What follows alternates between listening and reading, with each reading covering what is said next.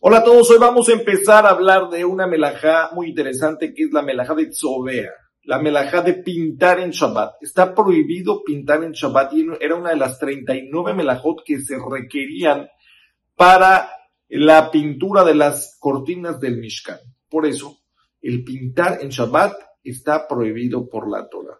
Sin embargo, tenemos que saber que para que una pintura sea de una prohibición de la Torah, tiene que ser una pintura que se mantenga pintar algo de una manera que se mantenga. Pero si la pintura no se mantiene o en donde estoy pintando no se mantiene, se va a borrar con el tiempo, está prohibido, pero de Rabbanan. De la Torah no estaría prohibido.